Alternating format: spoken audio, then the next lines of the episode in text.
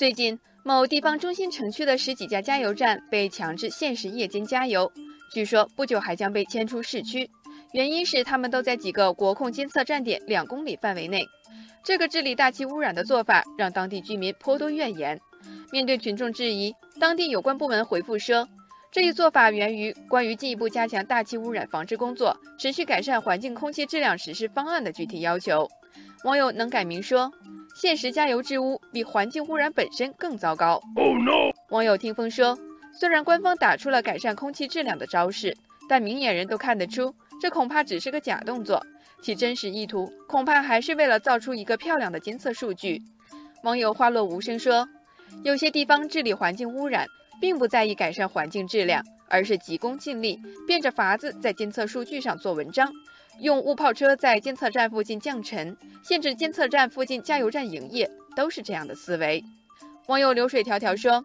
如果最终这些加油站被搬迁到郊区，这样一来，空气监测的数据或许变得更好看了，但污染依然存在，只不过是从城区被转移到了郊区，而且在转移的过程中，污染反而加重了，因为大量的城区车辆长途跋涉开到郊区加油，会带来更多尾气排放。”网友赵文道说：“在基层做环保工作确实不易。曾有基层环保人员感叹，干得挺苦，考核过不了都是白搭，荣誉没有，处分一堆，让大家干得心里凉，没盼头。这种心情可以理解，但是应对考核，不能忘了我们为什么要治理。”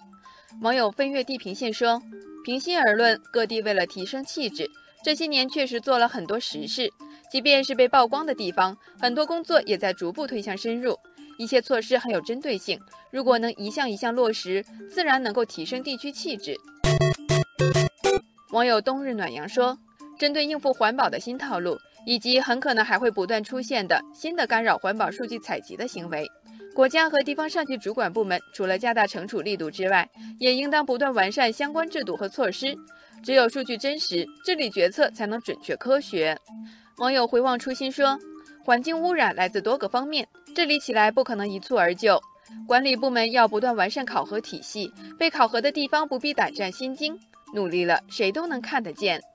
网友星辰大海说：“改善环境质量，目的是保障百姓健康，让公众有更多获得感。因此，应该时刻提醒自己，不要忘记环境治理的初衷，咬定目标，加油干，一任接着一任干，蓝天才会一天天多起来。”